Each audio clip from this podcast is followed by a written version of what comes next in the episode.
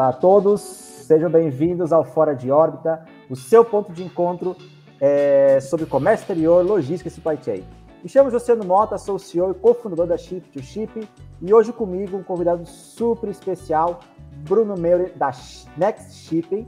É, Bruno, por favor, para quem não te conhece ainda, eu acho que no comércio exterior muita gente já ouviu falar de você, mas por favor, se apresente aí para o pessoal, que hoje o tema é muito legal. E mais uma vez, obrigado aí, né? primeiramente, obrigado por já é, ter aceito nosso convite, cara. É um prazer enorme ter você com a gente aqui hoje. Josiano, boa tarde. Eu que te agradeço o convite feito. Né? É sempre um prazer falar sobre gestão de pessoas. É um tema que eu, que eu sou fã, que eu adoro, que eu acredito muito, é, que é a, a força e, e, o futuro do trabalho. E principalmente falar com, com um amigo, né? A gente se conhece há tanto tempo aí. Então, prazer poder estar aqui dividir com vocês. Tá? Obrigado, Bruno. É, contando um pouquinho então de, de quem eu sou, né? Apresentando para vocês todos. É, Bruno Moirer, eu estou aí nessa jornada do comércio exterior há mais de 15 anos.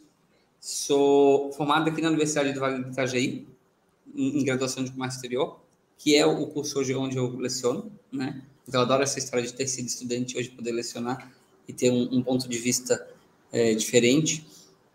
E também dentro da, da, própria universidade, onde tive as minhas primeiras formações especialização em inter, internacionalização e importação, e também na licenciatura, que é o que me permite hoje lecionar, né?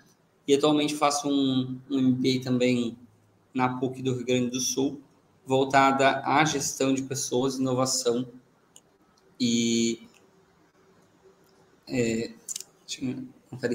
gestão de pessoas, MBA da PUC de gestão de pessoas 4.0. Né? E lá a gente trata inovação, algumas tendências de, de futuro para as pessoas dentro do mercado. Legal. Profissionalmente, a minha carreira no comércio exterior ela iniciou dentro da própria universidade. Então, lá na Univale, em 2005, que foi onde eu ingressei nessa empresa, existia, nós tínhamos uma empresa júnior de comércio exterior. Né?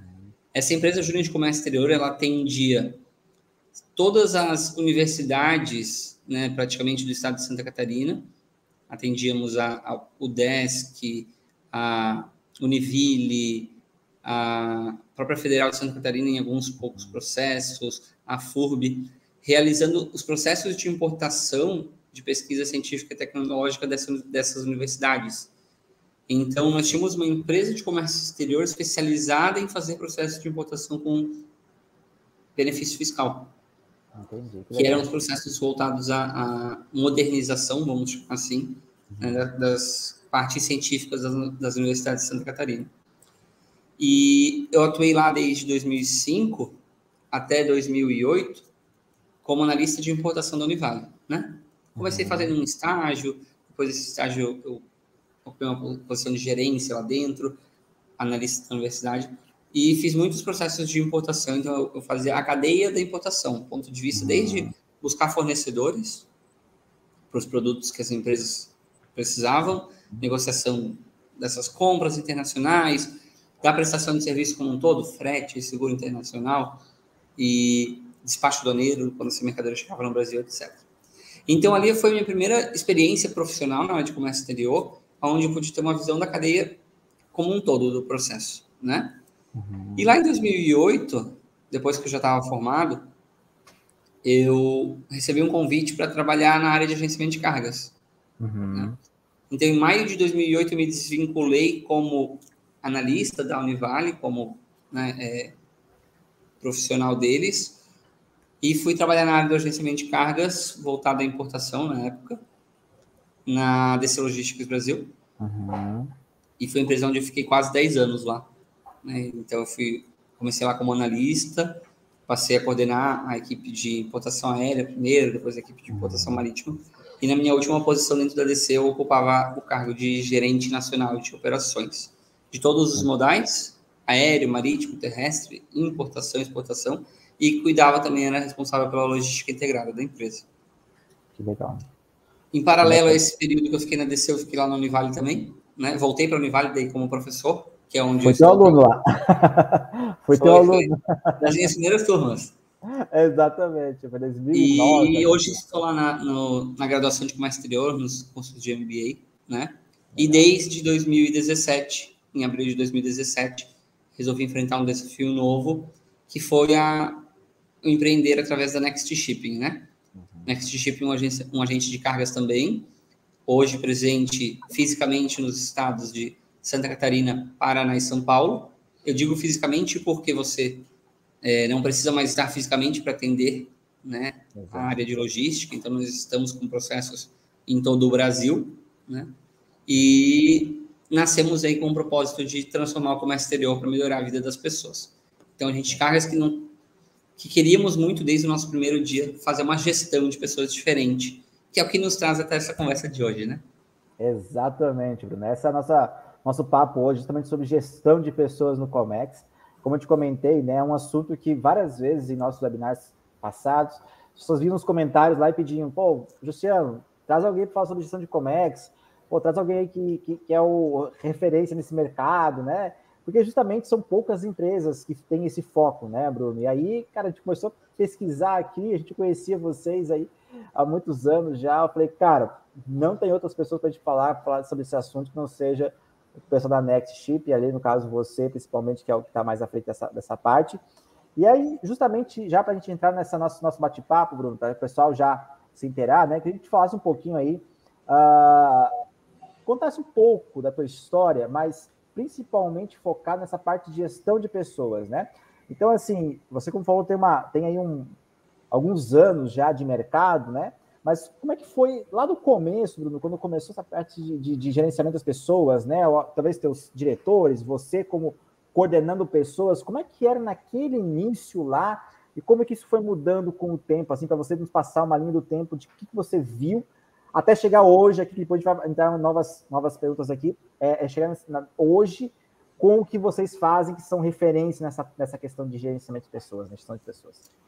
Legal, Luciano. Talvez eu vá te responder essa pergunta, não só olhando para a minha história, mas olhando um pouco para o que eu acompanho de, de mercado, né? É, eu consumo muito conteúdo porque eu amo esse tema, né? Gestão de pessoas é algo que me atrai muito, sempre me atraiu. E sempre me incomodou um pouco da forma como o comércio exterior tratava a gestão de pessoas. Né? Sentimento do Bruno, mas não só das minhas histórias e das empresas que eu passei, né? de outras histórias de outras pessoas. Como professor da Univale também, você sabe que muitas vezes você vira confidente, né? Uhum. Porque os alunos te procuram como uma referência, como alguém que possam trocar ideia e se abrir. E aí eu comecei a perceber desses feedbacks dessas pessoas com quem eu é, convivia, seja amigos da área, né, professor e até clientes, que a gestão de pessoas de comércio exterior ela era muito pautada no comando e controle, né? Uhum. E não se dava protagonismo de fato para a gente, né? Se você for ver, principalmente numa região que, que a gente está situado é de Itajaí, mas se a gente levar para os grandes centros logísticos do mundo, o cenário é o mesmo a maior parte das empresas são empresas de serviços, né? Sim. Aquela pessoa que trabalha no comércio exterior, ela abre um leque de possibilidades, porque você pode atuar em diversas áreas diferentes dentro do nosso mercado, mas a área de serviços é responsável pela maior fatia. E se eu só atuo com serviços, eu tenho alguém que faz o meu produto, né, o meu serviço, uhum. ser bom ou mal entregue. Eu tenho alguém que faz o meu cliente ser satisfeito ou insatisfeito. Né? Não há, eu sempre falo, não existe uma forma, né? Um molde que eu injeto plástico, sai um produto do outro lado uhum. e aquele produto encanta alguém ou resolve a dor de alguém. Nós estamos falando de serviço. Serviço é gente. Uhum. E as empresas de comércio exterior, como um todo, demoraram muito tempo para entender que se serviço é gente, protagonista do negócio tem que ser essas pessoas. Exatamente. Protagonista do negócio não são os números. Né? A protagonista do negócio não são os processos e procedimentos. Exatamente. Existem três pilares dentro de, um, de uma cadeia que precisam ser considerados, né? Pessoas, processos e tecnologia. Processos e tecnologia são muito importantes para possibilitar que as pessoas possam fazer o seu melhor. Uhum. Mas no centro de tudo do holofote tem que estar as pessoas da empresa. Isso demorou muito tempo para acontecer, né? Então, por muitos anos, eu entrei profissionalmente na área de comércio exterior em 2005, né? Então, eu passei de 2005 até 2007, que foi o momento onde eu e o Evandro, que é o meu sócio, uhum. conversamos, decidimos tentar mudar essa história pela nossa mão. Foram anos ali entendendo que é, as empresas não estavam dando valor para o seu principal ativo. Uhum. Né? E o que, é dar valor para o seu principal ativo? Né? Como transformar pessoas em protagonistas? Porque isso não pode ser só verbo, né? Isso tem que ser prática, né? Uhum. Primeiro de tudo, ouvindo essas pessoas. Então, a, a, a forma de gerir naquela época era comando e controle. Uhum. Todas as decisões top-down. Né? As empresas definiam aqui na, no C-Level o que, que elas fariam, uhum. quais os caminhos elas seguiriam para o futuro, próximos passos, como elas iriam atingir o time delas, né? E traziam uhum. isso para baixo de uma forma pronta. Aonde o cara que estava lá na base, ele não se sentia motivado para comprar aquela ideia, uhum. porque ele não fez parte da decisão, ele não, fez, não foi ouvido. Ninguém parou para entender se realmente aquela era a dor que ele tinha. Né? Exatamente. Então, ainda tinham empresas, mais do que outras, que, por exemplo, investiam em desenvolvimento mas às vezes desenvolvia uma coisa errada. Uhum. Que não era que o colaborador precisava ser desenvolvido. Né? Benefício errado, né? uma coisa que não era o que ele precisava. Exato, exatamente. E, e até se investia. Né? Ah, então as empresas investiam nos colaboradores, por vezes investiam, mas não investiam da maneira certa. Né? Uhum. O cara não participava do processo de decisão, que era um outro erro muito grande de não ouvir o colaborador Muitas vezes é ele que está na frente do cliente, é ele que escuta o cliente o tempo inteiro, né? Porque chega para a alta gestão, muitas vezes o, o cliente que está com um problema ou uma conta nova que se conquistou, né? Mas aquele cliente que está mantendo o negócio rodando, quem tem muito mais conhecimento dele é o time de base, porque é com ele que o time fala todos os dias. Né? Exatamente. Né? E aí, às vezes, você não escutava o que esse cara tinha de percepções. Né? Uhum. E talvez um dos maiores problemas que eu sempre vi no comércio exterior, esse foi o mais grave, é o que mais eu via que machucava as pessoas com quem eu conversava, é que as empresas sempre os perceberam só como número. Ah, isso é bem comum, né?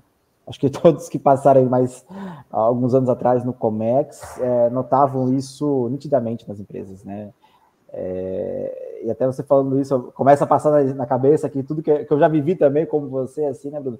E é impressionante, né, cara, que é, você vê que muitas vezes é, as empresas grandes, principalmente, né, enchem de benefícios as pessoas e tudo mais, mas pecam no principal, né, que é essa questão realmente de da tomada de decisões, né? Tipo, cara, o que a gente vai fazer? Poxa, olha só, eu atendo tais clientes aqui que tem tais problemas e com essa decisão tomada de cima para baixo, não vai resolver o problema deles. E talvez a gente perca esse cliente aqui. Então, assim, às vezes é uma, uma, uma, uma, aquela questão de achar que a alta direção é que sabe das coisas e que muitas vezes, né, é só a alta direção converte e passa para baixo, quando na verdade precisa primeiro subir, né, da baixa gestão até em cima, falar, cara, olha só, esses são os problemas apontados que a gente tem que então pensar como resolver, vamos pensar aqui como resolver isso e vamos voltar para eles e ver se eles também concordam que isso pode dar certo ou não. Né? Então, eu acho que é, essas pessoas acabam se sentindo muito mais parte uh, do negócio do que simplesmente cheio de benefícios, né? colocando um monte de benefícios e tudo mais, mas a pessoa não tendo essa, essa facilidade de ser ouvida, né, cara? Acaba causando muitas vezes esse tipo de sentimento, como você comentou, né? Que é mais um número, apenas mais, ah, só mais um aqui. Se eu falar A, B ou C, não vai importar para ninguém, então vou fazer o meu aqui. Hoje em dia, eu acho que isso mudou bastante, né? Até a gente está falando aqui desse, dessa linha do tempo, né, Bruno? Então, lá no passado, isso está falando do passado, 10 anos atrás, não é tanto tempo assim, né? Isso já mudou bastante nos dias atuais, né? Eu acho que é, é muito dessa mudança no Comex passou por vocês, eu acredito, principalmente. Quando eu, Josiano, ouço falar de gestão de Comex, cara, é automaticamente alguém fala de vocês. Ah, Next, ah, é o Bruno, ah, o Evandro, o pessoal da Next. Sempre tem alguém que já, já conhece vocês, já, já são famosos por essa questão de gestão de pessoas, né? É, então, essa mudança aí aconteceu em que mais ou menos, acho que começou isso, quando vocês lançaram ali a Next ou, ou já um pouquinho depois aí? Teve um, um, um, processo de, de passar da desconfiança uhum. para o resultado, né? Uhum, é, quando a Next abriu em 2017, nós sempre deixamos muito claro qual era o nosso objetivo, né? Não era só ter mais um agente de cargas no mercado do, né, do Brasil, mas era provar que a gente poderia ter sim uma gestão de pessoas diferente, que dê esse holofote que, que o time merece, né? E ainda assim dar resultados. Foi, foi engraçado, Joceno, porque quando, quando a gente chegou com essa fala no mercado, eh, teve pessoas, inclusive, que fizeram aposta. Quer dizer, eu dou dois anos para Next Shipping ou largar o ideal deles, né? A gente foi uhum. chamado de idealista, de romântico, de tudo que tu pode imaginar. Uhum. Então, dou dois anos para eles ou largarem esse ideal e realmente focar em resultado, ou na empresa quebrar. Né? Hoje a gente está aí com números que comprovam que a empresa cresce né, exponencialmente. Inclusive, não temos cinco anos de mercado, vamos fazer em abril próximo. E se a gente for comparar né, o crescimento da Next nesses cinco primeiros anos, está acima de líderes de mercado do agenciamento de cargas, né? E a gente não deixou de acreditar no que a gente acredita sobre a gestão de pessoas, né? E é isso que você falou. O mercado começou a fazer aquilo que criticavam no início. Então, não foi a gente abrir a Next e dizer que éramos uma empresa com propósito, que hoje é muito comum no mercado, naquela época não era nem tanto, né? Uhum. Então, hoje, se você falar de Simon Sinek, de Golden Circle, a maior parte de, de empresas mais atualizadas estão também trabalhando nesse sentido, mas uhum. quando a uhum. Next abriu, isso era algo que não se discutia, né? Sim. E, mas até isso acontecer e virar uma realidade, houve um tempo aí. Né? Uhum. E eu, uhum. eu, te diria que talvez o tempo foi do, desses dois anos que todo mundo acreditava que a gente ia mudar a nossa postura. Né? Uhum. Quando eles perceberam que a Next não mudou a postura, que investiu em pessoas, que trouxe práticas que até então no mercado eram é, inconcebíveis, eles perceberam que eles precisavam se adaptar. E perceberam é até... de duas formas. Uhum ou através da análise de números e de dados e de perceber, poxa, esses caras eles estão crescendo, estão batendo aqui na minha porta, né? E deixa eu olhar para eles e entender se realmente é o caminho, ou pela pressão dos próprios colaboradores. Exatamente. Que deixaram de aceitar algumas realidades do tipo, é, deixa os teus problemas para fora da empresa, né? Da porta para dentro, esquece o teu problema pessoal. Ah, uhum. pessoal e profissional não se misturam, né? Os colaboradores deixaram de aceitar isso, porque eles começaram a olhar para um lugar que pessoal e profissional se misturam. Que você entende que não há duas vidas. É, né? Que o Joceano na tua família é o mesmo Joceano dentro da tua empresa. Você assume papéis, né? Então tem uhum. coisas que você faz só na tua família, tem coisas que você faz só na tua empresa. Mas quando você tem um dia ruim no trabalho, isso vai para tua casa junto contigo. E volta Dorme, dia você precisa resolver. Mesma coisa, o caminho inverso. Se você tem um filho doente, você chega na empresa, é claro que você não vai conseguir separar isso das suas atividades, né? Que aquilo vai te preocupar, que aquilo vai de alguma forma interferir no teu rendimento. Então, os, os profissionais deixaram de aceitar esse tipo de realidade, esse tipo de fala. Né? E começaram a dizer: não, eu quero estar nesse tipo de empresa. Vocês vão se adaptar? E aí a gente começou a ver o mercado mudando um pouco, olhando para dentro de casa, da nossa casa muitas vezes, né? falando: o que, que eu vou trazer para cá também? Né? Exatamente. Não, e assim, cara, eu já, eu já isso na pele isso, né? Eu, acho que quando eu comecei meu estágio no Comex, é, foi numa empresa foi bem pouco tempo, assim, eu nem coloquei ela no LinkedIn em lugar nenhum, porque, cara, foi uma experiência horrível, assim. Porque eu fiquei doente, cara. E eu não pude ir pro hospital nem nada, tratei em casa, né? E no outro dia, voltei a trabalhar, falei, ó, oh, tô melhor, né? Ainda tava mais ou menos, mas falei, vou trabalhar. e cara, me pediram atestado. Eu falei, cara, eu não, não, não, não peguei testado. Eu fiquei muito mal, tive né, problemas estomacais, diarreia, coisa assim. Uhum. É, vomitei. Mas, cara, eu não, não pude pegar, não fui pegar um, um atestado. Eu falei, ah, então vamos descontar de você o seu dia. Daí eu falei, cara, é, antes disso acontecer, eu passei quase duas semanas trabalhando 12 horas por dia como estagiário, porque, cara, tava faltando pessoa, e eu, como estagiário, entendia que eu precisava ajudar a empresa, né? Então, ou seja, eu me doei para a empresa. E quando eu precisei da empresa, a empresa falou, cara, cada testado, não, vou descontar o seu dia. Como estagiário, eu não ganhava muito, né? Então, assim, eu falei, cara, não é isso que eu quero para minha vida. Eu não quero trabalhar mais aqui. E eu larguei, falei, cara, obrigado, valeu até aqui. Não, mas como assim? Não, obrigado, mas para minha vida não é isso que eu penso, né? É, isso está falando aí de 12, 13 anos atrás, né? Mas para você ver como isso ainda, é, é, é, é, graças a Deus, mudou bastante, né, cara? Porque hoje em dia, é, e a gente aplica aqui, vocês aplicam aí também, que eu sei, e outras empresas, né? Entende muito mais esse lado que as pessoas têm um lado só, né? Elas têm o problema de casa, vai para o trabalho, trabalho, volta para casa. Isso tudo, cara, é uma coisa só e a gente tem que dar esse suporte para essas pessoas, ajudá-los como a gente puder ajudar, uma conversa, né, ouvindo, conversando, entendendo quais são esses problemas e como a gente pode ajudar de alguma forma, né?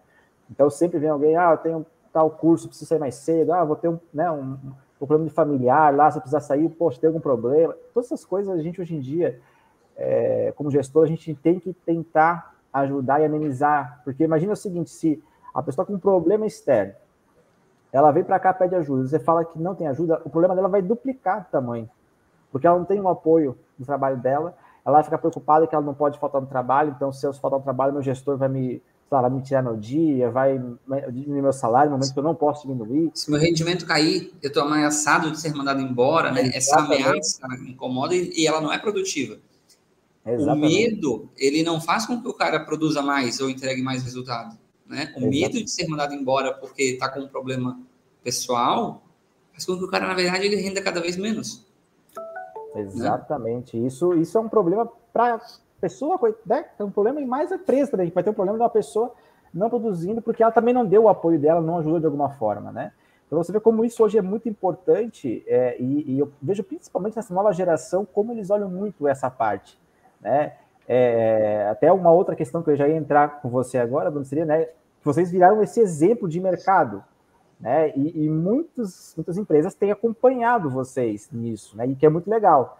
É, mas é, essa questão da gestão do, da pessoas no Comex, né? Você acredita que virou uma tendência geral na nossa área, ou tu acha ainda que ainda tem muita gente resistindo? O que, tu viu aí mais no, ultimamente nesse, nessa, nessa questão? Sim. É, vou aproveitar uma fala que tu colocou, que eu acho que é bem importante, assim, né, que a gente fala muito de gerações, né?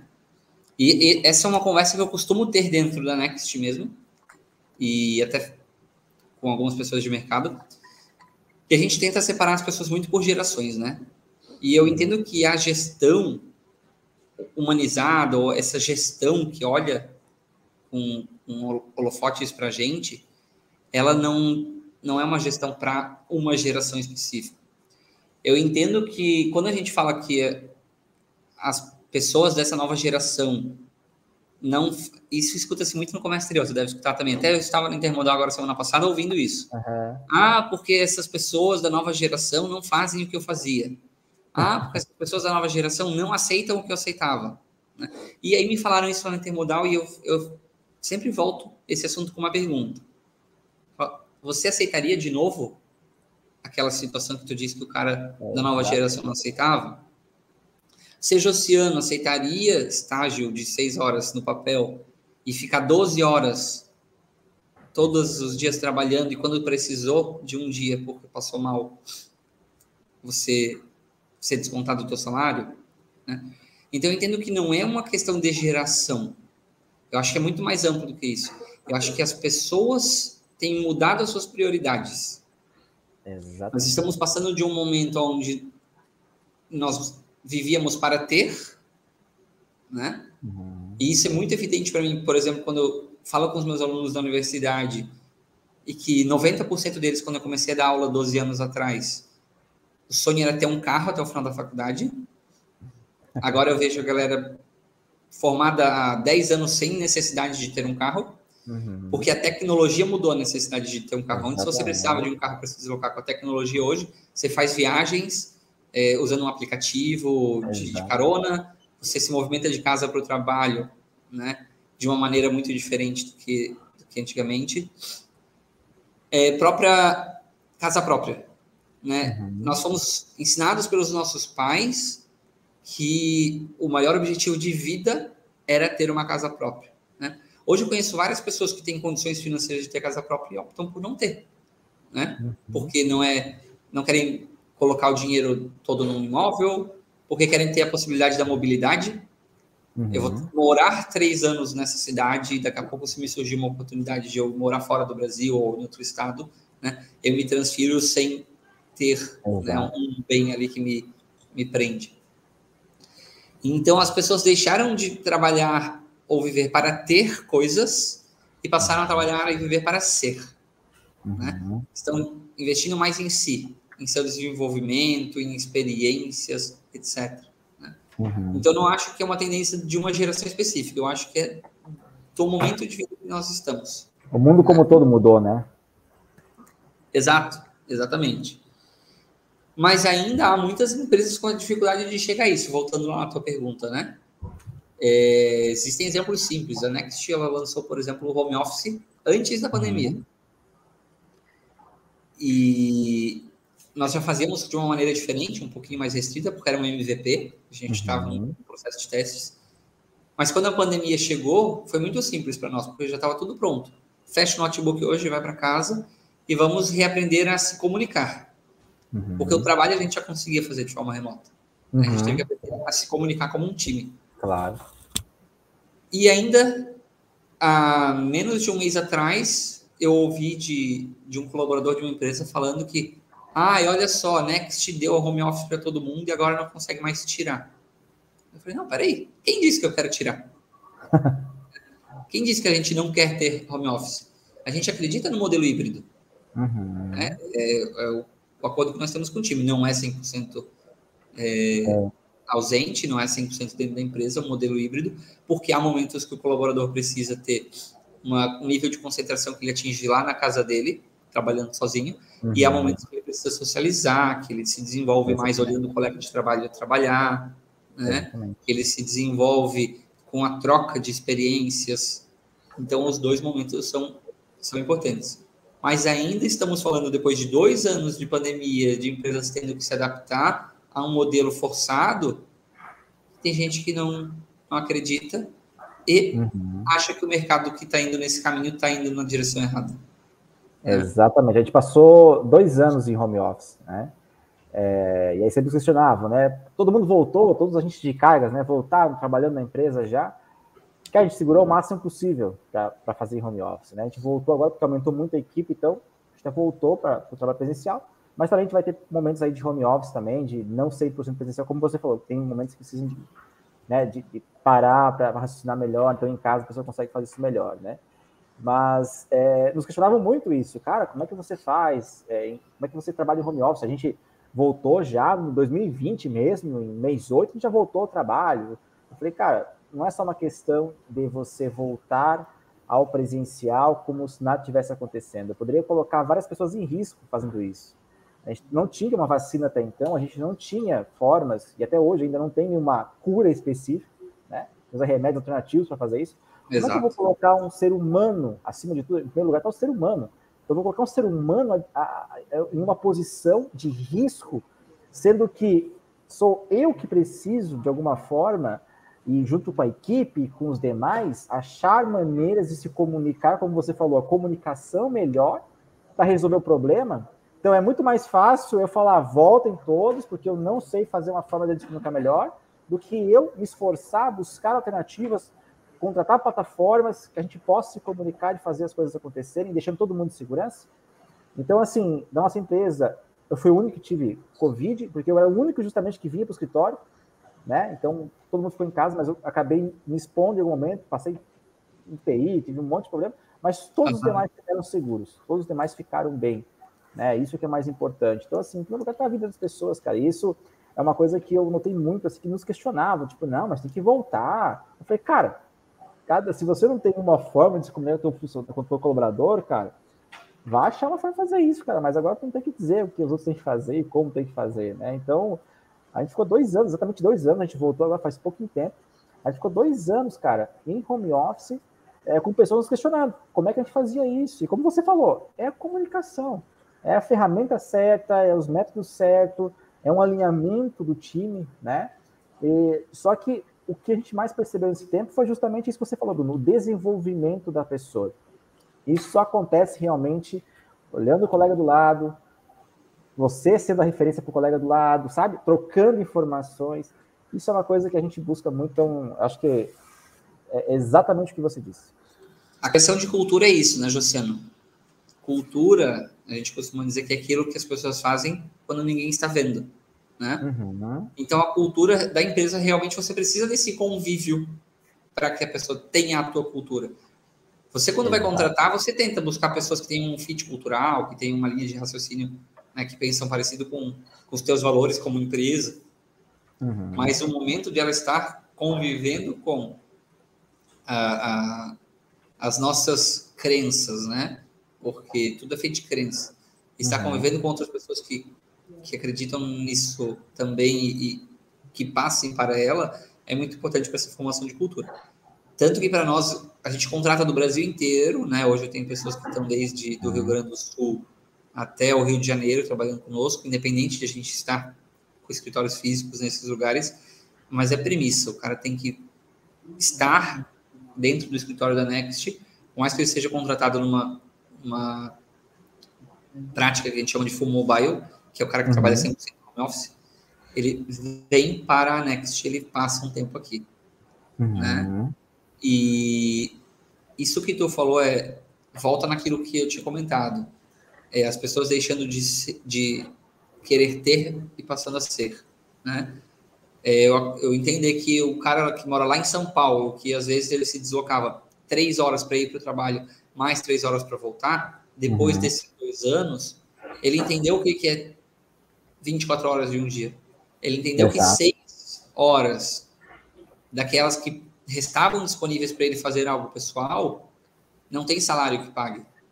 Exatamente. Ele vai buscar essa qualidade de vida e ele vai buscar um local que não vai conseguir trazer ele lá do ABC Paulista para para Paulista, né? Para uhum. para os grandes centros empresariais, mas vai permitir que em alguns momentos da semana ele possa consumir mais do dia dele para ele. Como? Exatamente. Trabalhando de casa.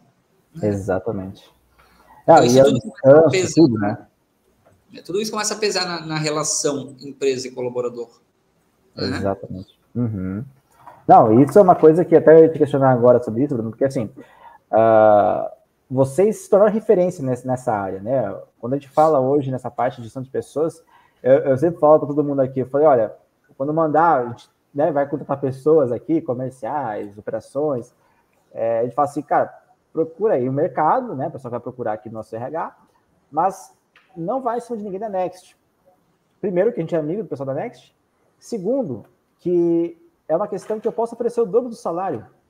Mas os caras que estão lá não estão apenas pelo dinheiro. Estão porque eles fizeram o trabalho de casa, fizeram o dever de casa e conseguiram transformar essas pessoas é, em defensores da marca por mérito de confiar nelas, de criar, de ter uma cultura forte, pensada em pessoas, né? Que nós estamos ainda caminhando para conseguir chegar nisso, os demais também. Então hoje é muito raro você ver falar alguém, ah, tirei um cara da Next lá para minha empresa. É muito raro você falar, porque não importa, não é mais uma questão só de dinheiro. É como você falou, o cara olha, pô, de não ter três horas de trânsito, de fazer as coisas de uma forma melhor, de ter essa facilidade, essa agilidade no dia a dia, né? De poder é, escolher como fazer isso. Então, é, é muito mais por esse ponto, né, Bruno? Acho que é, você falando isso é muito claro para quem está nos assistindo aqui, nos, nos, ouvindo, que o principal ponto hoje em dia não é mais o dinheiro. Até umas perguntas que eu ia te fazer é isso, né? Por mais que vocês tenham essa questão de, de já ter uma cultura muito bem estabelecida, que é referência no mercado, mas vocês têm ainda, Bruno, algum tipo de problema, alguma dificuldade é, nesse com pessoas ou é tudo mil maravilha? Como é que funciona isso? Porque é uma curiosidade, acho que algumas perguntas que vieram no último webinar perguntavam um pouco sobre isso também, né? De como era essa. É, é uma empresa que são referências aí na, na parte de gestão de comércio, mas quais dificuldades que ela tem, mesmo com uma gestão já muito bem estabelecida é, e muito à frente das demais? Cara, é, seríamos hipócritas ou mentirosos se a gente dissesse que a Next não tem dificuldades, né? Inclusive, Josiano, isso é um ponto que nós gostamos de deixar muito claro quando nós estamos em um processo seletivo. Porque muitas uhum. vezes o colaborador ele chega para nós através de, de um alguém que já trabalha na Next, uhum. clientes que acabam indicando pessoas de outras empresas para trabalhar conosco, né? Uhum. Então é difícil o colaborador que nós vamos pensar e que ele não conhece nada da Next. Né? Uhum. Então, geralmente, quem chega dentro do nosso processo seletivo, ele já conhece um pouco da nossa história, do nosso propósito, qual, que, qual que é a proposta da Next. E aí, é, por vezes, ele chega dentro desse processo, o processo seletivo é um processo longo, né? Nós acreditamos muito de contratar a pessoa correta e não o melhor entre os candidatos existentes, uhum. que é o comum do mercado, né? É, o mercado é. geralmente ele, ah, ele trouxe 10 pessoas para aquele processo seletivo e ele escolhe um dos 10. Nós não acreditamos nessa prática. Tanto que nós já chegamos a ter vagas que nós entrevistamos 37 pessoas para a mesma vaga, né? uhum. né? E outras que nós filtramos, né, dentro desde o início do processo até o final, mais de 100 candidatos. Teríamos mais de 100 candidatos para chegar em uma contratação. Fizemos mais de 37 entrevistas para chegar em uma pessoa, porque a gente contrata a pessoa que a gente acredita que é a adequada, não a melhor entre os que passaram no, no uhum. seletivo. Mesmo que esse seletivo demore para acontecer. Né? Uhum. E esse é, inclusive, um acordo que existe com o time da Next. Né? Eles estão cientes de que a gente demora mais para trazer a pessoa correta, e que isso diminui as chances de a gente investir em treinamentos, em desenvolvimento, uhum. e chegar ali no final de três meses ter que começar o processo do zero. Uhum. Né? Então é um tempo a mais gasto ou investido que nos assegura lá na frente que a gente tem a pessoa que vai agregar ao time. Né? Legal, legal. E aí dentro desse processo seletivo que ele é longo, lá no, no, no final dele a gente sempre vai conversando sobre isso, mas lá no final dele, antes de fazer uma proposta para uma pessoa escolhida, a gente tem uma conversa muito direta sobre as dificuldades que a Next tem. Né? De dizer o seguinte, ó, nós não somos uma empresa perfeita. Uhum. O Josiano é perfeito na tua vida pessoal ou profissional? Uhum. Você não é, eu também não sou. Todos nós temos perfeito, coisas né? melhorar. Né? Exatamente. Né? Se não existe a pessoa perfeita, por que existiria a empresa perfeita? Exatamente. Né? E, e a gente tenta tirar essa expectativa do candidato. A gente diz, ó, se você chega aqui achando que vai encontrar um paraíso, não. Né? Não, não somos perfeitos, temos dificuldades, né?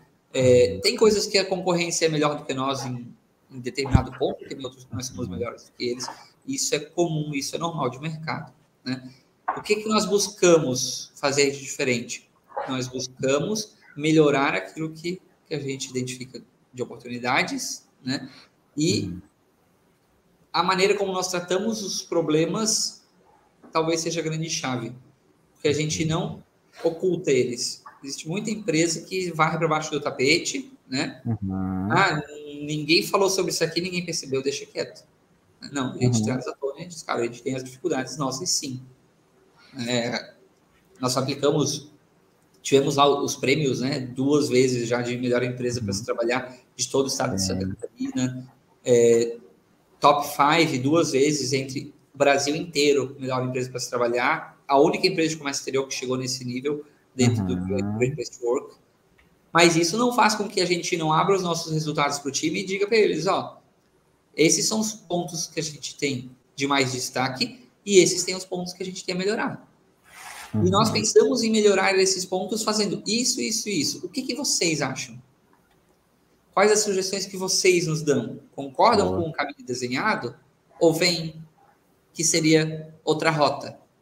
Então, isso é a realidade da Next. Não é uma empresa perfeita, mas é uma empresa que não esconde os seus, as suas dificuldades para o colaborador, né?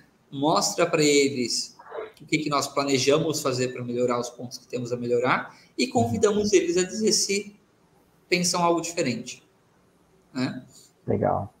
E essa expectativa precisa ser desconstruída em quem está fora para que ela chegue aqui sabendo o que, que ela vai, né, o que, ela vai achar dentro da Next. Então nós Legal. não fazemos uma venda da empresa para contratação, né? Que é uma coisa que a gente percebe que hoje em dia está muito no mercado isso. E até pelos próprios anúncios de vaga. Você vê alguns uhum. anúncios de vaga que parece comercial de televisão, né? O cara vendendo muito. Eu não acredito que você tem que fazer o processo de venda. Eu acredito que os dois têm que escolher. Nós temos que escolher o colaborador que vai entrar na empresa. Uhum. Quando nós fazemos uma proposta, ele também nos escolhe. Exatamente. Ele escolhe estar conosco, assim como ele vai escolher todos os dias na hora de ele acordar, se ele está indo para o melhor lugar para se trabalhar na visão dele. Mas isso não pode ser pautado em propaganda, isso tem que ser pautado na realidade que acontece na, na Next. Exatamente. Muito legal, muito legal. Porque é justamente, né, Bruno, essa, essa, esse pensar diferente. Uh, eu, eu, vejo muito assim, anúncios de vagas colocando assim, salário, 10 mil por mês. Cara, tu vai atrair um monte de gente pô, interessado naquela vaga por um salário alto, mas será que a pessoa está indo para aquela empresa porque realmente ela é, é, encaixa no que essa empresa tem de cultura? Ou será que ela indo apenas pelo valor dela? E até uma pergunta que eu te fazer agora é justamente isso, né, Bruno? Você acha que atualmente, né, o dinheiro versus o ambiente de trabalho diferente, segura o colaborador ou segura? Eu entendo que dentro dessa nova realidade, só o dinheiro não segura, né? E para mim a coisa mais triste que pode existir, Josiano, é alguém que trabalha 30 dias por um. Né? Que é aquele cara que acorda todo dia desmotivado, que vai para a empresa para cumprir tabela, porque lá no quinto dia útil ele recebe uma bolada. Né? Cara, uhum. isso é péssimo para a empresa, mas é péssimo para a pessoa também. Né? Ela está se podando de ter uma, uma realização pessoal profissional porque ninguém é realizado pessoalmente sem ser realizado também profissionalmente. Exatamente. Né? Sem um propósito. Então, para mim, esse é o cenário mais triste que pode existir na vida de alguém hoje é esse, né? Profissionalmente falando. Uhum. Então, eu acredito que sim, é, as pessoas precisam ser remuneradas adequadamente, né? Mas não é só isso. Salário emocional conta muito. O que é salário emocional? É um conceito que vem crescendo muito aí. É quais são as oportunidades que eu tenho de me desenvolver dentro da empresa. Então, quanto que a empresa permite que eu cresça, né? Lá na Next, por exemplo, nós temos treinamentos para desenvolver as pessoas em competências comportamentais, não só técnicas. Uhum. Então, não, não preciso só ensinar o cara a como fazer uma cotação, né? como corrigir um documento. Preciso ensinar ele coisas que não tem nada a ver, como, por exemplo, inteligência emocional. Uhum. Claro. Então, isso não é competência técnica, né? Isso é competência comportamental. Eu preciso desenvolver o cara, por exemplo, como como despertar o pensamento inovador. Isso é comportamento, isso não é técnico. Né? Então, isso é algo que as pessoas consideram cada vez mais, né? As possibilidades que a empresa me dá de desenvolvimento. O segundo Legal. ponto é quais são os, os laços afetivos que eu consigo desenvolver dentro da, da, da organização da companhia. Né? Uhum. Né? Com quem eu trabalho? Uhum. Eu trabalho com pessoas que têm valores que eu tenho. Né? Eu trabalho com pessoas que estão comigo na hora que a gente precisa cumprir um projeto, que se abraça, que está junto. Você sabe, né, Jussano? Você também veio do agenciamento de cargas. Existe muito tipo de problema na nossa área. Né? A gente Exato. lida com coisas muito sérias que são fora da nossa capacidade de controle, como um navio que atrasa, como uma etiqueta que cai de uma caixa e isso vai parar na mão de uma Receita Federal que às vezes está em greve. Uhum. Né? Então, qual que é o laço que eu tenho com o time que ele vai estar junto comigo nesse problema? Exatamente. E não só se vira aí, o teu problema é teu e o meu é meu, né? cada um na sua área. É. É, outras questões que, que passam pelo, pelo salário emocional, né? Quais são os benefícios não financeiros que a empresa oferece? Uhum. E olha como é curioso. Lá na Next, desde o dia que nós abrimos, eu e o Evandro temos esse trato. O colaborador de aniversário, ele não trabalha no dia do aniversário dele. Porque esse é o único dia do ano que é só do Josiano. Uhum.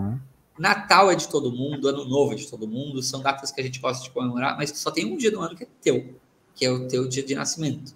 Uhum. E aí os colaboradores da Next, eles têm esse dia de folga para eles se aproveitarem da maneira que eles mais desejarem. E uma vez a gente fez uma pesquisa dentro da Next para perguntar de todos os benefícios que a empresa tem, sejam pecuniários ou não. Qual que é o que mais faz sentido para você? E a gente pediu para eles ranquearem. O primeiro do ranking disparado foi esse dia de aniversário que ele poderia legal. escolher fazer. Né? Que legal. Então, isso tudo são coisas que o dinheiro não compra. Exatamente. Cara, mega salário, mas no dia do aniversário dele, ele tá lá recebendo tapinha nas costas de todo mundo e abraço, dizendo: aproveita o teu dia. E pensando, cara, eu vou aproveitar meu dia mandando e-mail? Como assim? Verdade. Não, então, a gente é... muito esse lado, sabe? E por é... sentimento das coisas. Isso, exatamente. Não, é uma questão legal que eu tinha um, um gestor, um chefe, que, cara, a gente pegado às vezes tinha, quando tem problemas do Comex, né? E aí trabalha na parte de operações e aconteceu do navio adiantar vários dias. E a gente estava com esse processo para fazer ainda, para desconsolidação do mercante, né? E, cara, ele falou assim, cara, se a gente não fizer isso aqui hoje, a gente vai tomar uma multa danada, bicho, vai ser um saco. E ele pegou aquele processo e começou a colocar na mesa dele aquele monte de processo e começou a fazer. Ele é um gestor, ele não fazia mercante, mas ele começou a fazer. Né? Ele começou a fazer, cara. E a gente levantou para ele e falou, cara, mas por que tá fazendo esse negócio aí, cara? Isso é nós que fazemos. Ele falou, cara, porque adiantou o processo. Então a gente vai precisar fazer, senão a gente vai tomar multa. Eu falei, não, mas daqui um pouco para mim. O outro veio também, cara, daqui um pouco. Ó, oh, daqui um pouco. Fizemos, né, já, ficamos até nove da noite lá fazendo. Daí ele falou, cara, mas por que, que vocês fizeram? Ele falou, cara, porque você, quando a gente precisa, você está aqui do nosso lado. Uhum. Quando nós, agora você precisou da gente, a gente está aqui do lado também. Então, é uma troca, né, Bruno? Hoje eu estou do outro lado como gestor, então é uma troca. Quando eu preciso do time aqui, cara, eu falo, cara, a gente tem a meta esse mês, poxa, esse mês tem que dar certo, porque para isso, para aquilo, eu explico para eles o contexto geral, eles sabem de tudo que a gente está fazendo, para onde vai, como é que vai, qual é o caminho até lá. E eles falam, cara, daqui, vamos ajudar, vamos fazer, ó, pessoal, vamos cobrar mais, vamos, vamos nos auxiliar mais aqui dentro, vamos procurar como é que a gente pode fazer e depois é uma troca, né? Uma devolução nossa, cara, chegamos até lá. Olha que legal, vocês fazem parte disso. Aqui, o que, você, o que a gente vai fazer para vocês? Ah, vai ter isso, agora vai ter aquilo, vamos fazer. Então, essa troca, quando ela existe, né, Bruno? Eu acho que aí é o, digamos, a cereja do bolo de uma cultura bem estabelecida e bem elaborada, né? Que é justamente chegar ao ponto onde existe essa troca de não é só mais dinheiro, né? A gente vê nossos, nossos colaboradores hoje recebem propostas muito maiores, às vezes, que a gente, que a gente tem aqui. E o cara fala, pô, obrigado, não quero. Eu falo, cara, vai ganhar o dobro, vai ganhar o triplo, sei lá. Eu falo, mas não é isso só que eu quero. Eu quero me desenvolver, aqui eu tenho chance de me desenvolver, aqui eu tenho chance de fazer tais coisas a mais, aqui eu já tenho um cara que eu estou subindo, cada seis meses eu estou com um cargo diferente, eu estou evoluindo a minha carreira. Então, esse lado hoje, eu vejo por vocês, e eu tomo hoje como, como base vocês, né, justamente é, de ser a referência desse mercado, de é, inspirar outras empresas, que é o nosso caso, vocês inspiram a gente hoje.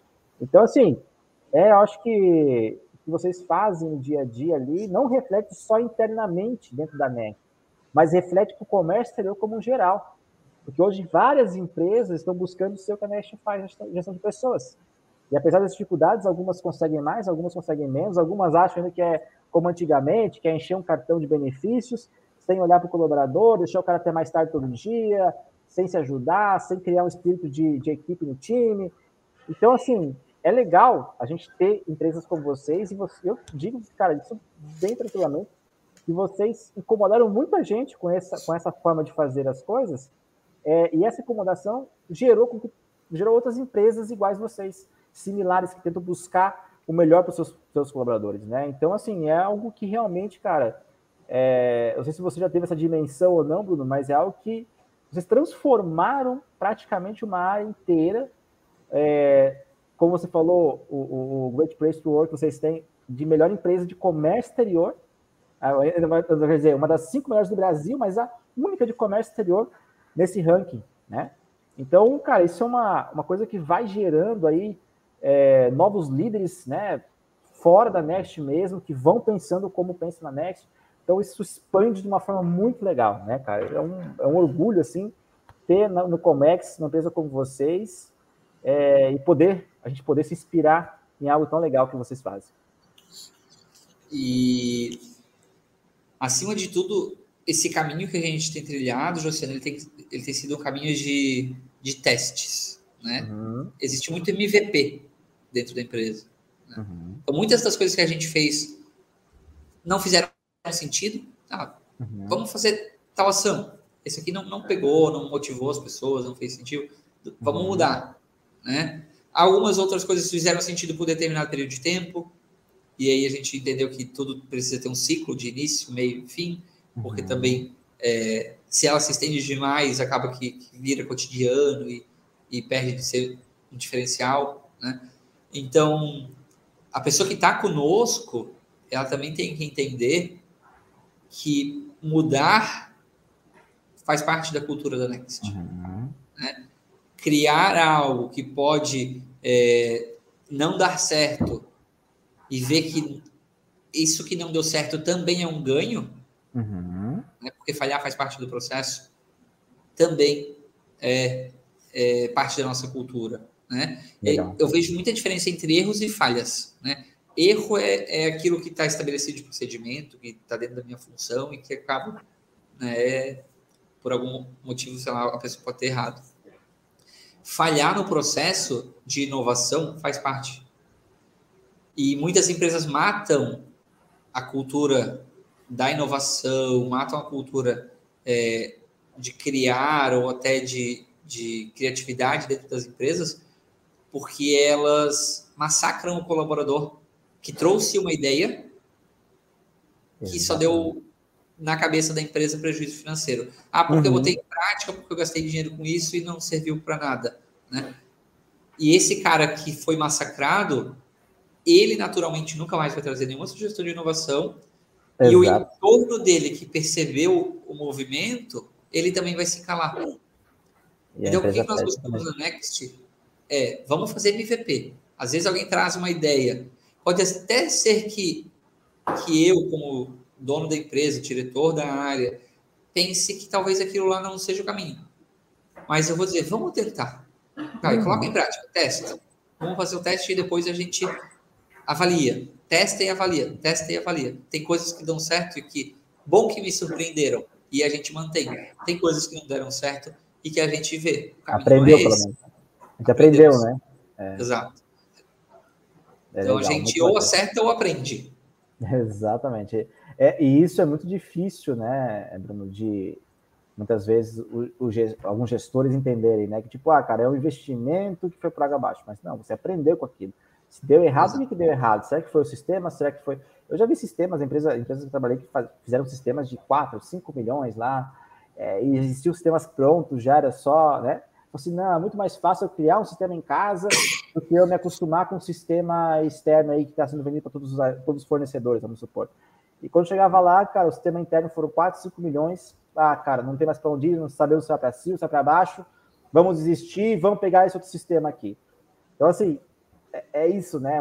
Beleza, erramos, mas aprendemos a não cometer isso. o mesmo erro. Então, agora, para a gente vai criar um sistema, vamos fazer um pouco diferente. Vamos direto procurar no mercado primeiro, ver se já existe, a gente contrata. Se não contratar, se não existir, realmente, vamos fazer em casa.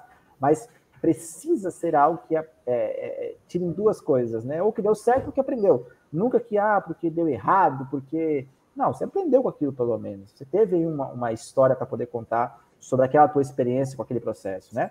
E até entrando aqui no nosso último, nosso último, último questionamento, pergunta, né, Bruno, que eu vou te fazer.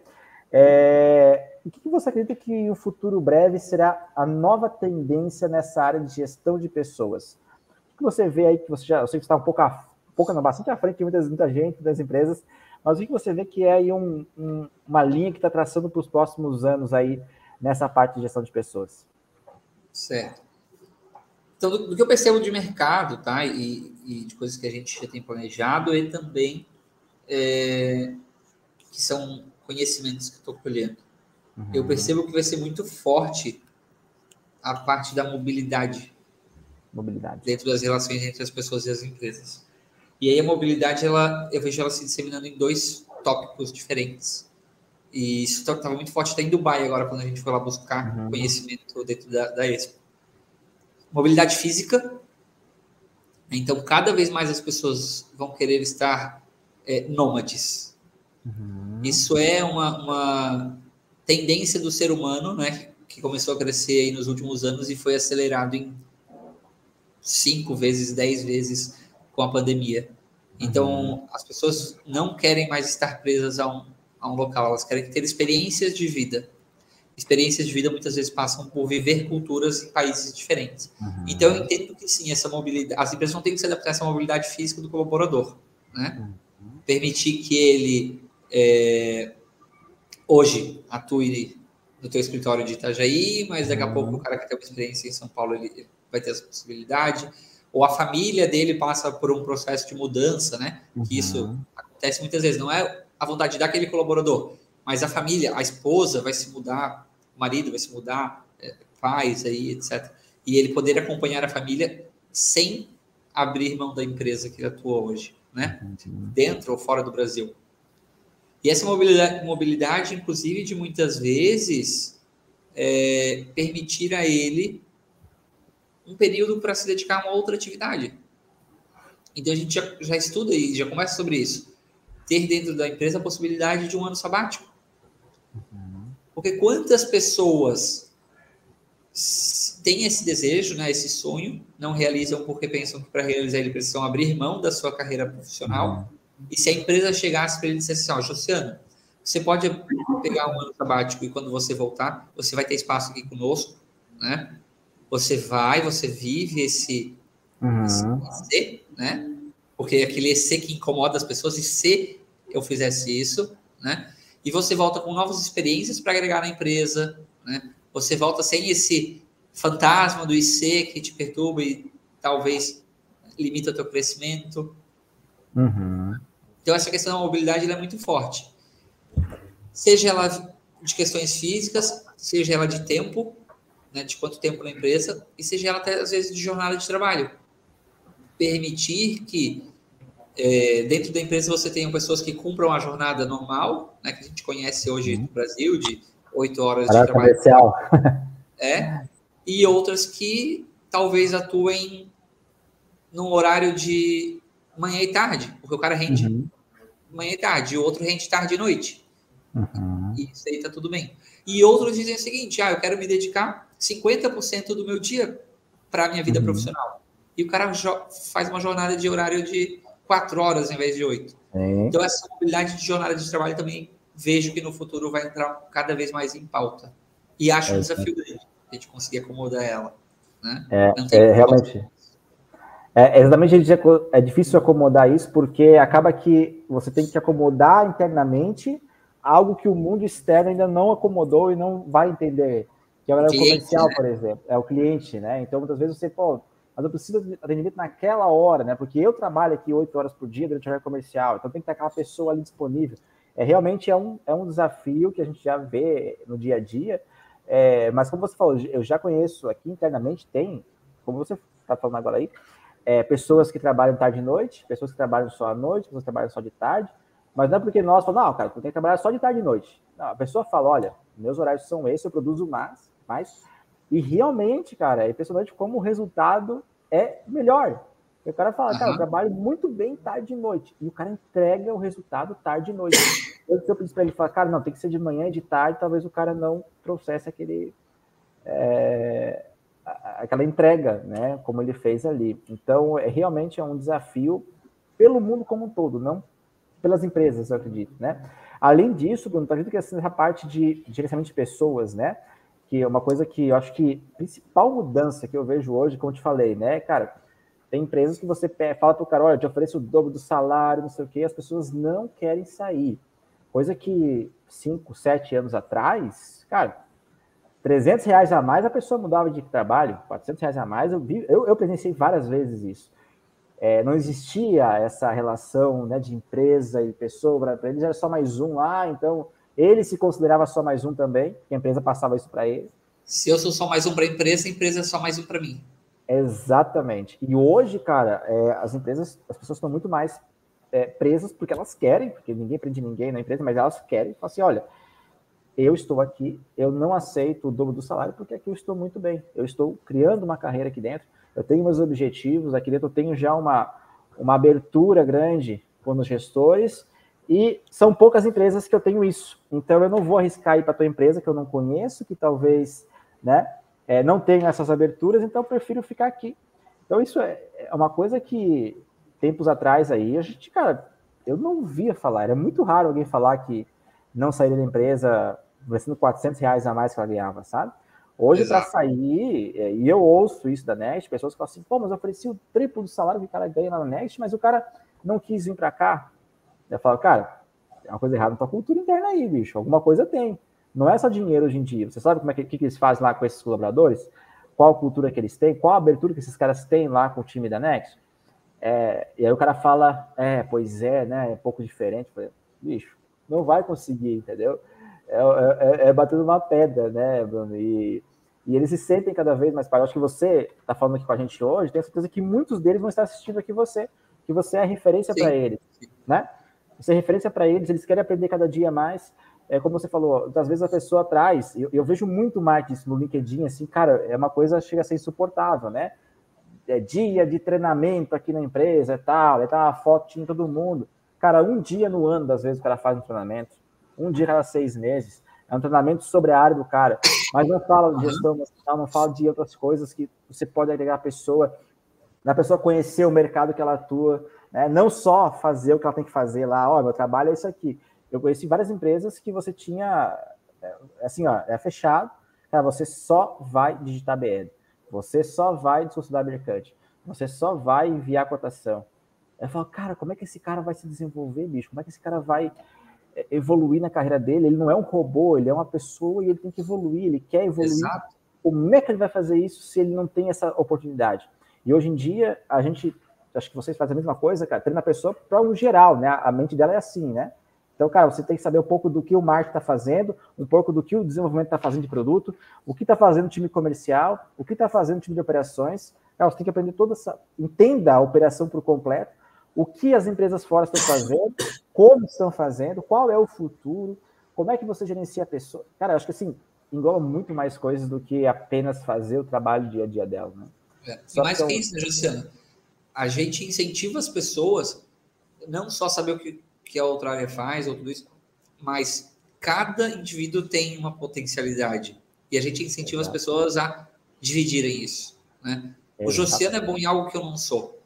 Né? E dentro da empresa, hoje a Next tem quase 80 colaboradores, cada um desses 80 é muito bom em alguma coisa. Então uhum. a gente convida e faz alguns programas que incentivam o colaborador a dividir com os colegas aquele potencial dele.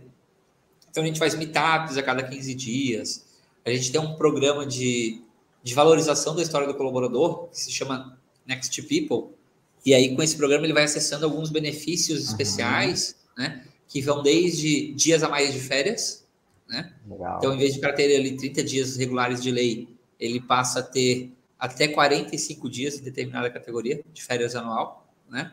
É. Até mesmo ele poder fazer um intercâmbio pago pela, pela Next. Só que para ele atingir isso, alguns critérios ele, ele, vai, ele vai ter que cumprir. E um dos critérios é, por exemplo, o quanto que ele divide o conhecimento dele com os colegas de trabalho. Legal. E isso tudo faz com que você não tenha uma força, que é a força Next, dando conhecimento para o colaborador, mais 80 forças. Porque se cada um dividir aquilo que eu sou bom com os outros, né, daqui a pouco a gente tem um time conciso. E gera, além de tudo, não só um time mais desenvolvido, como um time mais unido. Porque quando eu olho para o lado e eu digo, eu aprendi com esse colega que está sentado aqui do meu lado, né? Eu gero uma cumplicidade entre essas pessoas. Exatamente. E isso é muito importante dentro da organização, né? Exatamente. E é inclusive um dos motivos quando você faz ler, ler pesquisas aí de, de é, motivos pelos quais as pessoas estão retidas nas empresas, muitas pesquisas apontam né, que são os colegas de trabalho um dos principais fatores que retém. E salário, Josiano, fiz só salário pecuniário, né? Tá em terceiro. Em algumas pesquisas em terceiro, em algumas pesquisas em quinto. Nunca está à frente de cultura e clima, uhum. né? E nunca está à frente de desenvolvimento. Exatamente. Então, assim, salário é importante né? A gente já disse sobre isso, mas não é a única coisa. O clima, com quem eu trabalho, né? O quanto eu posso me desenvolver, está muito ligado ao motivo pelo qual a pessoa fica numa organização. Exatamente. É, são os três pilares, eu sempre falo que são os três pilares, né? A cultura, o salário e esse desenvolvimento, cara. Porque assim, é, se você sai daqui hoje, você vai continuar com o seu desenvolvimento que você teve até aqui e vai continuar se desenvolvendo, se você não perde, né? A cultura da empresa, você perde. Então você acaba tendo uma, poxa, será que vale a pena realmente eu vou aumentar meu salário, mas não vou me desenvolver e vou perder a cultura? Então o cara sempre bota, coloca na, na ponta do lado as três coisas, né? E aí tem Exato. pessoas que não, cara, olha, tô feio de dinheiro, preciso de, de, salário melhor, cara, vou passar por cima de tudo, e aí vai, mas aí acaba, putz, cara, mas realmente a cultura e o desenvolvimento vai fazer falta aqui. Já não é aconteceu é conosco. E se essa for a decisão da pessoa, tá tudo bem, a gente não vai julgar é. a decisão dela. Claro, entender o seu momento de vida. Se alguém é, nos trouxer aqui, ó, eu vou deixar a empresa por questões salariais, né? E essa é a decisão dela, sem julgamentos, né? Uhum. O que a uhum. gente não faz é negociar a permanência de pessoas só por valores de salário. Os caras se dá na minha frente e disser, me paga tanto a mais ou eu vou embora, deixa aí. Porque se ele ficar hoje por salário, ele vai embora amanhã por salário, né? Mas se o cara enxerga é, e, e, acontece muitas vezes de a gente ter concorrentes oferecendo muito a mais, como tu falou, e a pessoa diz, ó, recebi uma proposta super mais alta, não quero negociar, só, só é, tô aqui contando, às vezes o cara até conta para nós porque ele está preocupado com o colega dele também receber a mesma proposta e ele não quer Sim. perder o colega, né? e fala, e eu vejo que eu quero estar na Next, porque na Next eu olho para o futuro, não olho para o agora, né? E, e isso é um feedback muito bacana. Né? Exatamente. Mas, nossa, Bruno, passou rápido esse bate-papo aqui, cara, muito legal. Eu acho que quem é do Comex, cara, é, já muita gente já se inspira em vocês, agora mais do que nunca, aí, ouvindo nosso bate-papo aqui. Então, queria te agradecer imensamente por aí reservar um espacinho no teu dia, eu sei que é bem corrido aí. É, então, obrigado mais uma vez pela tua presença, por compa compartilhar com a gente esse conhecimento aí de anos de, eu sempre falo, né, que não é uma coisa desenvolvida do dia para a noite, peguei lá um modelinho de uma receita de bolo e estou aplicando. Não, são MVPs, como você falou, que, ou seja, vou testando hipóteses, essas hipóteses vão validando que sim ou que não, que eu errei é aprendizado, que eu acertei a gente replica. E o mais legal é que vocês mostram isso para o mercado. Né? Não é uma coisa que vocês retêm internamente. Você poderia muito bem falar assim: olha, vou deixar aqui quietinho na minha empresa, ninguém vai saber. E o nosso segredo, né, um segredo interno, ninguém vai e não, vocês fazem questão de levar isso para todo mundo. Então, muito obrigado mais uma vez, Bruno. É, quiser deixar teu contato também para quem quiser acompanhar você nas redes sociais, pode deixar teu LinkedIn, como é que te localiza aí. Fique à vontade aí nessas considerações finais. Legal. É, Luciano, isso que tu comentou é, é muito, muito importante para nós, porque o nosso propósito não é mudar a Next, né? Nosso propósito é transformar o comércio exterior. Então, falar sobre isso faz parte do, do que a gente acredita, né? Faz parte de chegar a mais pessoas e essas pessoas né, poderem também oferecer uma mudança para a sua gente, né? E aí, quando a gente vê isso acontecendo, a gente está fazendo o nosso propósito acontecer, né? Muito legal. É, te agradeço também muito, mais uma vez, por essa oportunidade de fazer o propósito da Next acontecer, né?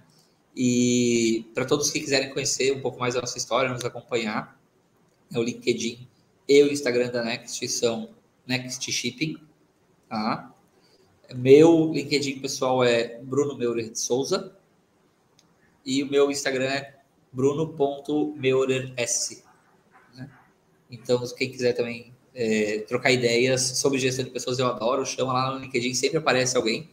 De vez em quando alguém me chama e fala: Ó, oh, queria fazer um benchmarking com, com vocês, com a empresa de vocês. E a gente gosta disso, porque a gente também aprende, é sempre uma via de mão dupla. Né? Exatamente. A gente está tá aberto a, a, essa troca de informações. Muito legal, Bruno. Obrigado mais uma vez. A quem nos acompanha, nosso conteúdo por aqui. Sempre trazemos esses webinars é, e o nosso podcast de forma mensal, né? E também, para quem quer aprender um pouco mais sobre, esse, sobre os temas de comércio exterior em geral, nós temos um blog exclusivo no www.chiptochip.com e nas nossas redes sociais. Então, muito obrigado para quem nos acompanhou até aqui e até a próxima. Nos vemos em breve. Valeu? Um abraço e até mais. Tchau, tchau.